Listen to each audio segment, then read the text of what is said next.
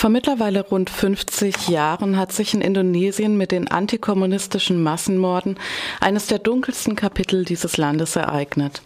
In den Jahren 1965 und 66 wurden geschätzt zwischen 500.000 und drei Millionen Menschen durch Militärs, lokale Milizen und Personen aus der Zivilbevölkerung ermordet. Viele weiteren wurden vergewaltigt, gefoltert und inhaftiert. Die genaue Zahl der Opfer ist bis heute nicht bekannt. Mutmaßlicher Auslöser der Morde Morde und Massaker war ein gescheiterter Putsch, von dem angenommen wurde, dass er von VertreterInnen der Kommunistischen Partei Indonesiens, der PKI, die damals die größte kommunistische Partei außerhalb der Sowjetunion war, auf mehrere Militärgeneräle verübt wurde.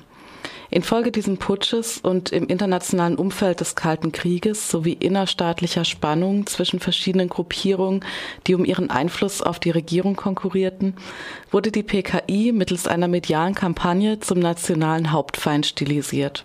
Und es wurde zur Ermordung und Bekämpfung ihrer Mitglieder und Sympathisantinnen aufgerufen. Die Diskriminierung der Überlebenden und Opfer hält bis heute an.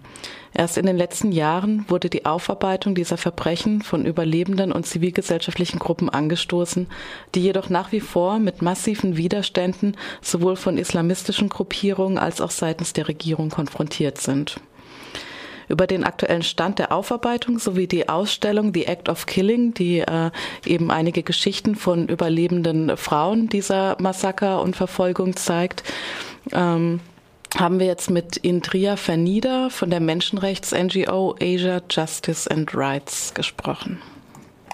The anti-communist killings in Indonesia were about 500,000 to Die antikommunistischen Massaker in Indonesien, bei denen zwischen 500.000 und 3 Millionen Menschen ermordet und viele eingesperrt, gefoltert und vergewaltigt wurden, fanden in den Jahren 1965 und 66 statt. In vielen Schulbüchern werden die Opfer heute äh, immer noch als die eigentlichen Täter dargestellt und das Ausmaß der Massaker geleugnet oder verharmlost.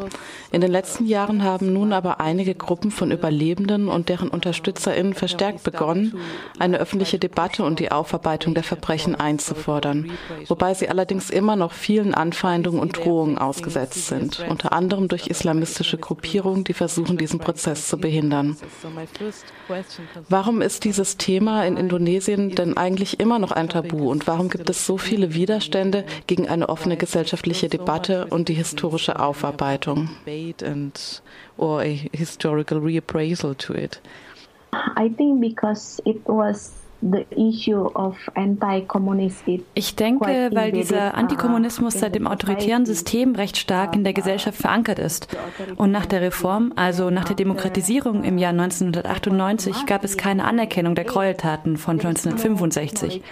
1965 war ein riesiges Massaker und es war der Beginn von anhaltenden Menschenrechtsverletzungen in Indonesien. Also es gibt keine öffentliche Debatte, es gibt keine historische Gerechtigkeit und es gibt außerdem noch viele Gesetze, die die Opfer von 1965 diskriminieren. Deswegen versuchen viele Menschenrechtsorganisationen Gerechtigkeit herzustellen, indem sie gemeinsam mit den Opfern versuchen, öffentliche Diskussionsräume zu schaffen, die Geschichten der Opfer zu dokumentieren. Aber auch die indonesische Menschenrechtskommission hat mittlerweile auch schon ihren Bericht veröffentlicht und gesagt, dass das, was 1965 geschehen ist, äh, ein Verbrechen gegen die Menschlichkeit war. Das sollte die grundlegende rechtliche Haltung der indonesischen Regierung sein, die dazu führen sollte, dass sie mehr tun, um Gerechtigkeit für die Opfer herzustellen. opening space to discuss between them to document it, many stories of the victims. However, uh, the National Human Rights uh, Institution already finalizing their invest- pro-justiciar investigation and stated that the case of 65 was crimes against humanity, then I think it it should be become a basic uh, legal standing from the government to do something more in providing justice for the victims. That was the report. Uh, das war ja der Abschlussbericht der indonesischen Menschenrechtskommission, oder? Ich denke, darin haben Sie auch die strafrechtliche Verfolgung der Armeegeneräle, die in die Morde involviert waren, empfohlen. Ist denn irgendwas in die Richtung bislang passiert? Der Bericht ist ja jetzt schon vier Jahre alt. Was hat die Regierung denn in den letzten Jahren gemacht und vor allem die Jokowi-Regierung, in die diesbezüglich ja viele Hoffnungen gesetzt wurden? you The current uh, government of Jokowi where many people had like high expectations that he would do something about this case. The problem is about the lack of the political will of the Indonesian government. Das Problem ist der Mangel an politischem Willen bei der indonesischen Regierung, sich mit den Verbrechen der Vergangenheit inklusive jenen 1965 auseinanderzusetzen. Es ist nicht nur dieser Fall, der beim Generalstaatsanwalt, also beim obersten Rechtsberater der Regierung festhängt, denn das ist derjenige, der die Untersuchungen der Nationalen Menschenrechtskommission weiterführen muss, vorantreiben muss. Es gibt äh, da auch noch sechs weitere Fälle von Menschenrechtsverletzungen, die vom Attorney General noch nicht weitergeführt wurden. Natürlich, der jetzige Präsident Jokowi bzw. die jetzige Regierung hat gesagt, dass sie sich mit der Vergangenheit beschäftigen wollen. Wir wissen allerdings nicht genau wie, denn tatsächlich muss Indonesien rechtlich gesehen einen Menschenrechtsgerichtshof einberufen und auch eine Aufbearbeitungskommission. Aber das Gesetz zur Aufarbeitung ist immer noch nicht in Kraft. Unserer Ansicht nach sollte ein integrierter Mechanismus geschaffen werden, der die Rechte der Opfer berücksichtigt. Deswegen sollte es einen Menschenrechtsgerichtshof geben, der die Wahrheit offenlegt und den Opfern Reparationszahlungen ermöglicht. Außerdem sollte es auch eine Reform des Sicherheitssektors geben. Allerdings hat die Regierung im April versucht, eine öffentliche Debatte anzustoßen durch ein Symposium. Das war das Symposium Dissecting the 1965 Strategy. Ja, das war das erste Mal, die erste Initiative der Regierung, Opfer, Menschenrechts-NGOs und frühere Armeegeneräle einzuladen, um diesen, Film, um diesen Fall zu diskutieren. Es war eine rigorose, eine riesige Debatte. Für uns sollte es aber um eine volle Rehabilitierung der Opfer gehen, nicht nur um eine Aussöhnung. Es geht darum, die Wahrheit ans Licht zu bringen. Ähm, wenn die Regierung sich wirklich mit der Vergangenheit auseinandersetzen will, müssen sie auch den Opfern alle Rechte gewähren. General General to discuss about this case. It was a huge debate uh, where, from us, it should be the full rehabilitation for the victims. So it's not just it's not just for the reconciliation, but also open the truth of the cases. If the government want to really dealing with the past, so they have to uh, providing all the integrated uh, rights for the victims. Mm-hmm. And uh, do you think that at least, I mean, there's still a lot of resistance from different groups? Es gibt ja immer noch sehr viele Widerstände von unterschiedlichen Gruppierungen, aber denkst du, dass sich die Situation generell verbessert hat? Also zum Beispiel das Symposium wurde ja als ein wichtiger Schritt in der Vergangenheitsaufarbeitung betrachtet, aber wiederum gab es unmittelbar vorher starke Einschüchterungen und Drohungen gegenüber überlebenden Gruppen durch islamistische Gru äh, Gruppierungen.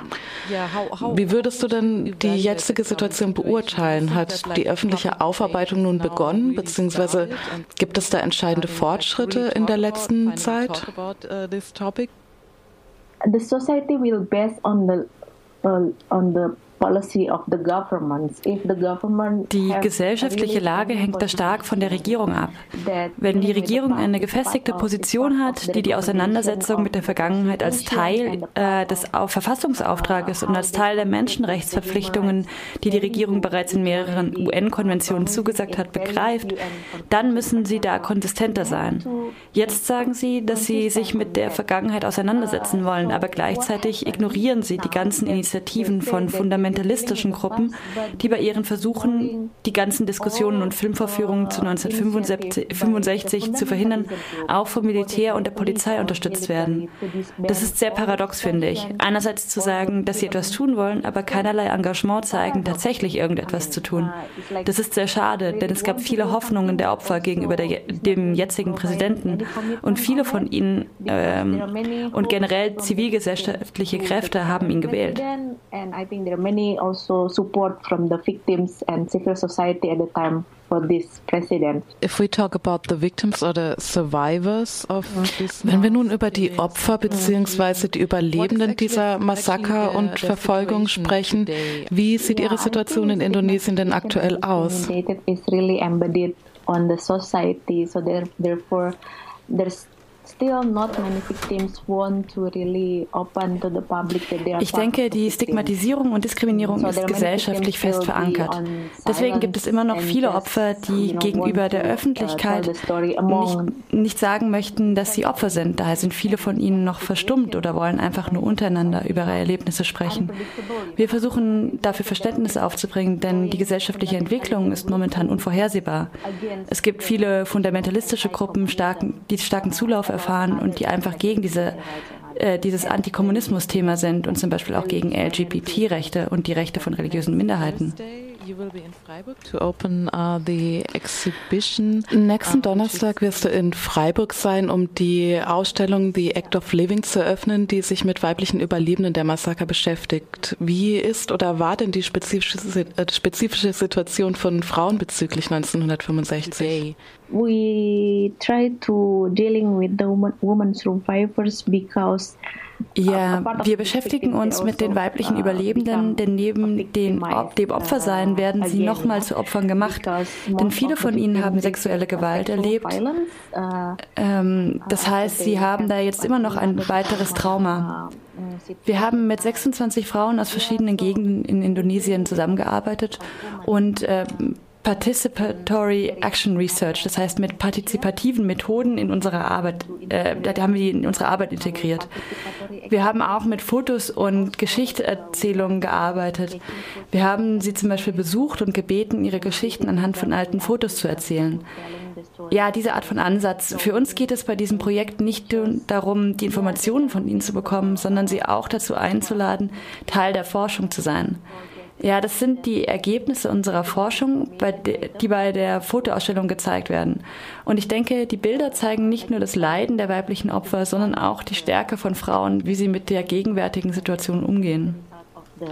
Of our research, which is the photo exhibition, and I think the the the picture is not just because it's not just showing the suffering of the victims, but also the woman victims, but also the power of woman itself, how they dealing with the current situation. In Trier wird am 14. Juli 2016 nämlich in Freiburg bei der Veranstaltung Indonesien 50 Jahre gegen das Vergessen sein. Hier wird im Freiburger Alten Bahnhof die Ausstellung The Act of Living äh, gezeigt, die die Geschichten von weiblichen Überlebenden der Massaker von 1965 erzählt. Am Abend äh, der Vernissage, die um 18 Uhr beginnt, ähm, wird dann außerdem um 19.30 Uhr thematisch passend der Film The Women and the Generals gezeigt. Die Veranstaltung wird von den NGOs Watch Indonesia und Asia Justice and Rights sowie von der Gruppe Southeast Asian Studies der Freiburg, äh, Freiburger Universität und dem kommunalen Kino organisiert und beginnt oder findet, wie gesagt, am Donnerstag, den 14. Juli um 18 Uhr im alten Viere Bahnhof in der Urerstraße in Freiburg statt.